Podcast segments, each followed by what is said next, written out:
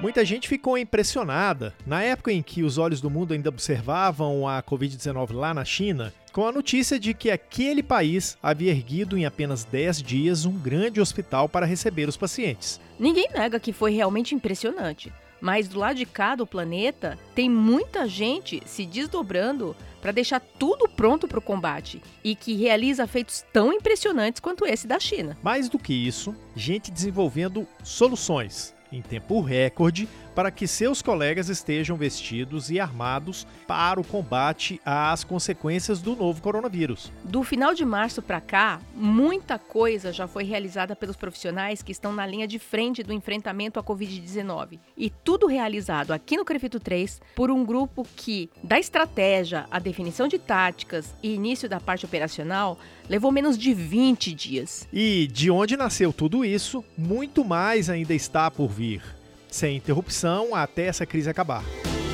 Quer saber como acontece essa façanha? Então vem com a gente.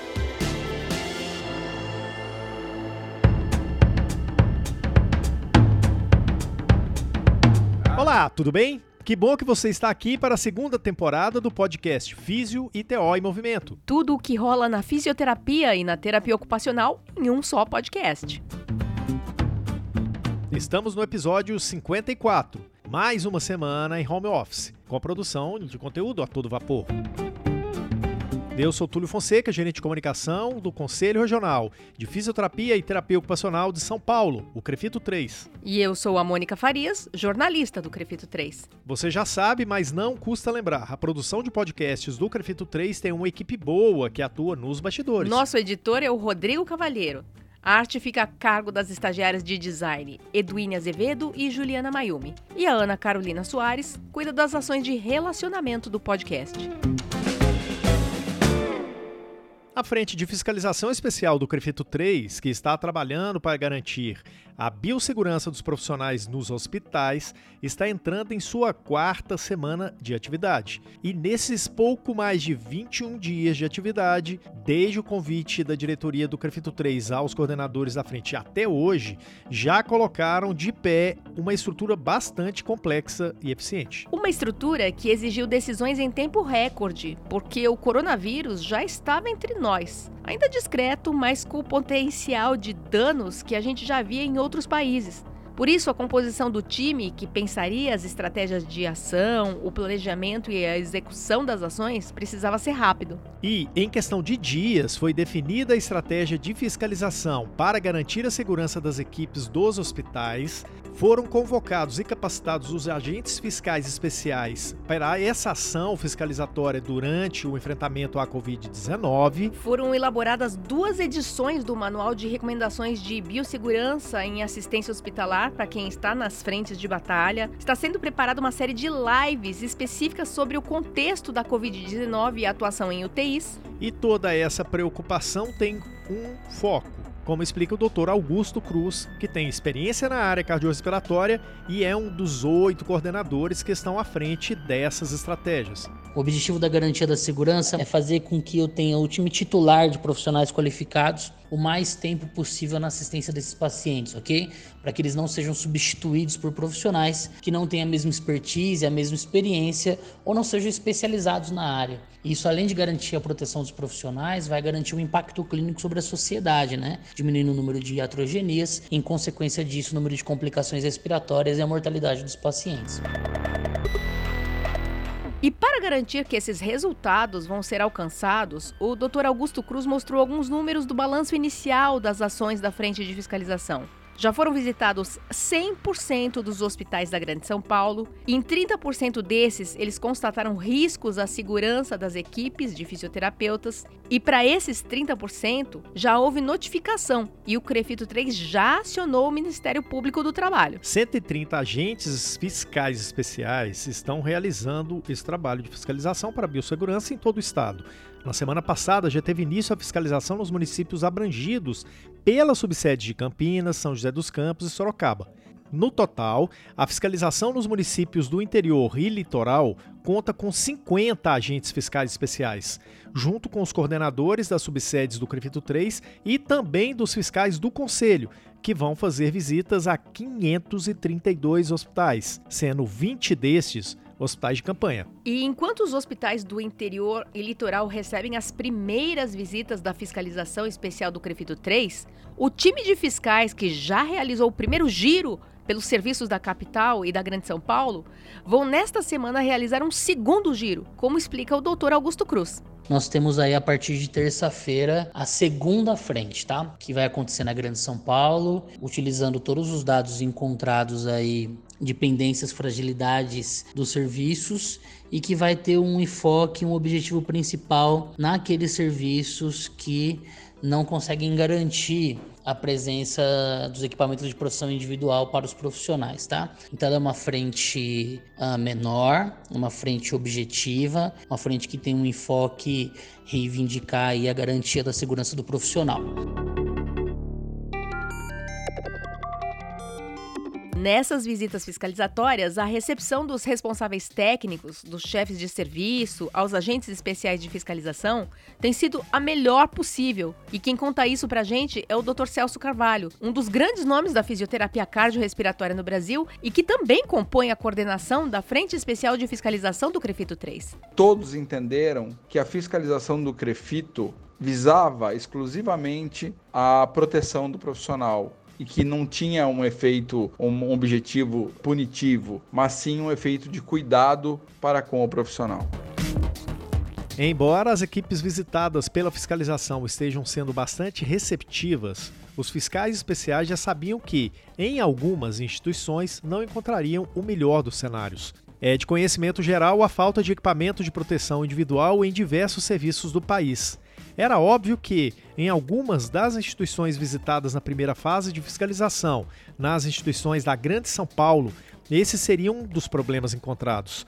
Dr. Celso Carvalho explica melhor essa situação que os agentes fiscais encontraram. Tanto os representantes técnicos quanto os diretores de hospitais justificaram que a maior dificuldade para isso foi a aquisição desses EPIs. Alguns deles, inclusive, relataram que, devido à falta de EPIs, é, isso fez com que muitos hospitais tivessem que decidir para qual profissional iria o EPI e até mesmo estender a vida útil deste EPI.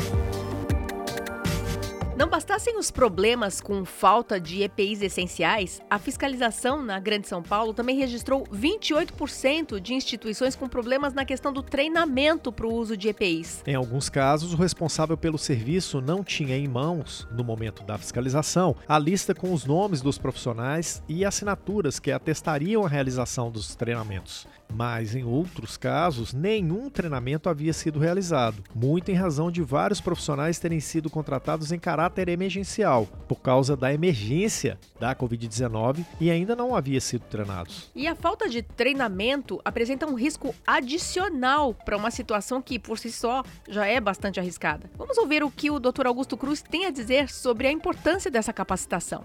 O objetivo da garantia dessa capacitação e apresentação das listas é muitas vezes vezes promover uma reciclagem da capacitação prévia ou até mesmo promover uma capacitação inicial, original no serviço para diminuir aí os riscos de contaminação. Nós sabemos que a contaminação ela acontece na maioria das vezes durante a disparamentação, então a capacitação adequada dos profissionais deve ser feita.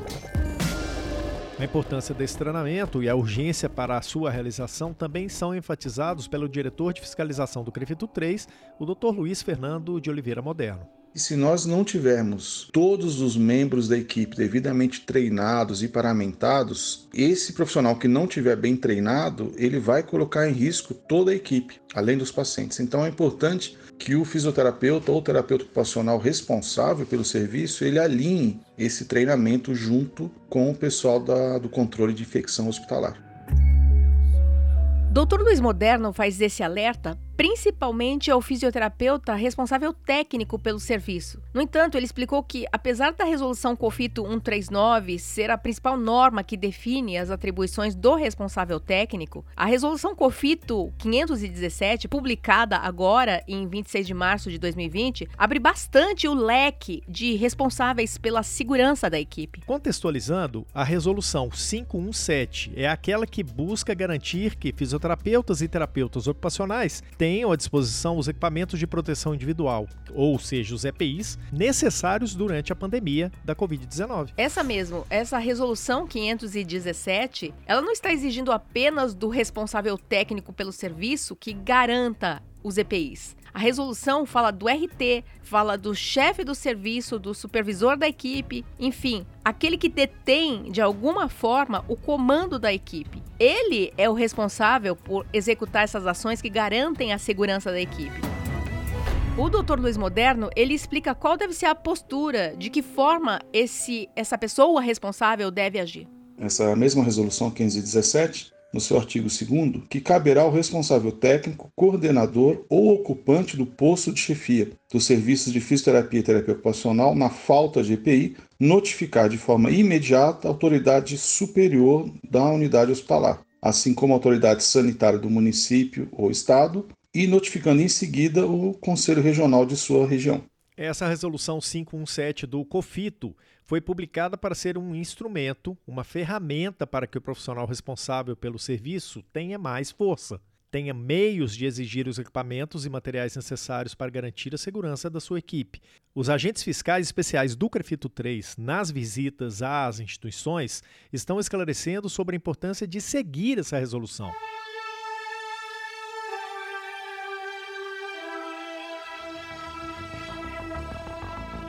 Acredito que já tenha ficado claro que o propósito todo dessa fiscalização especial é principalmente de apoio e de orientação aos chefes de serviço e às equipes que estão nos hospitais encarando a Covid-19. E esse objetivo o Dr. Luiz Moderno reforça. A atuação do Crefitos, né, dos Crefitos, é no sentido de auxiliar todos os profissionais, né? não é no sentido de prejudicar ninguém, é no sentido de realmente ofertar condições para que os profissionais tenham um exercício seguro da sua profissão. E para continuar a garantir a você a segurança que você precisa para continuar o seu trabalho, a atuação da Frente Especial de Fiscalização vai te acompanhar até o final dessa pandemia. Quem garante isso é o Dr. Augusto Cruz. Estamos aqui manhã, tarde, noite, todos os dias. Não tem feriado, não tem final de semana, não tem domingo, não tem nada para ninguém aqui, porque nós estamos muito focados com o um único objetivo, que é lutar pela fisioterapia e pela terapia ocupacional no momento que nós estamos passando.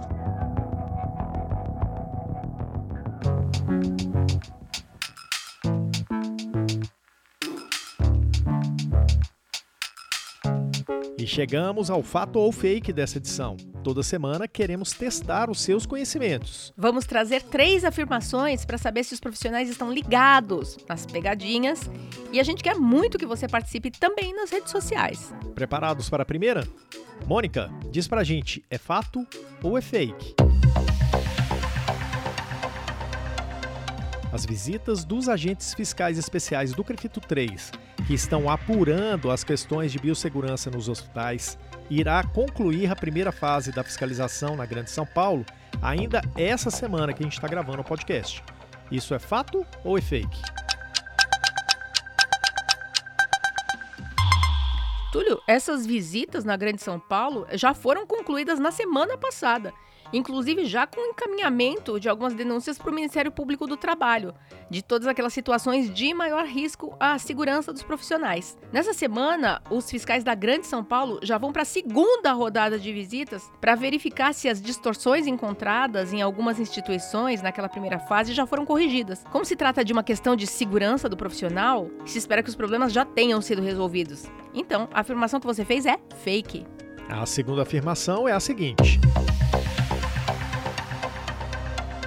A Resolução 517 de 2020 do COFITO determina que o profissional que assina como responsável técnico pelo serviço de fisioterapia é o único responsável por garantir fornecimento de EPIs para sua equipe. Fato ou fake? Túlio, isso também é fake. A resolução 517 é bem clara quando ela não limita essa responsabilidade à figura do responsável técnico, né, do RT. Qualquer profissional que exerça uma posição de chefia, né, ele é responsável por garantir a segurança da sua equipe. Vamos então para a última afirmação de hoje. Nas visitas fiscalizatórias, os itens que mais estão em falta para as equipes são a máscara N95 e os aventais impermeáveis. Isso é fato ou é fake? É, infelizmente, isso é um fato. A gente sabe que outros itens também estão em falta, mas os que estão mais em evidência são esses mesmos, a máscara N95 e os aventais impermeáveis. E o problema está sendo a possibilidade de compra mesmo, é isso que as instituições alegam. As equipes estão tendo que usar máscara por mais tempo que o normal necessário. E isso é um risco não só para ele profissional, mas é um risco também para o paciente e para toda a equipe. Este foi o Fato ou Fake de hoje. E sabe por que ele é tão importante? Para garantir o trabalho de quase 150 profissionais que atenderam o chamado do Crefito 3 e estão visitando hospitais para garantir a biossegurança aos colegas de profissão que estão nas frentes de batalha.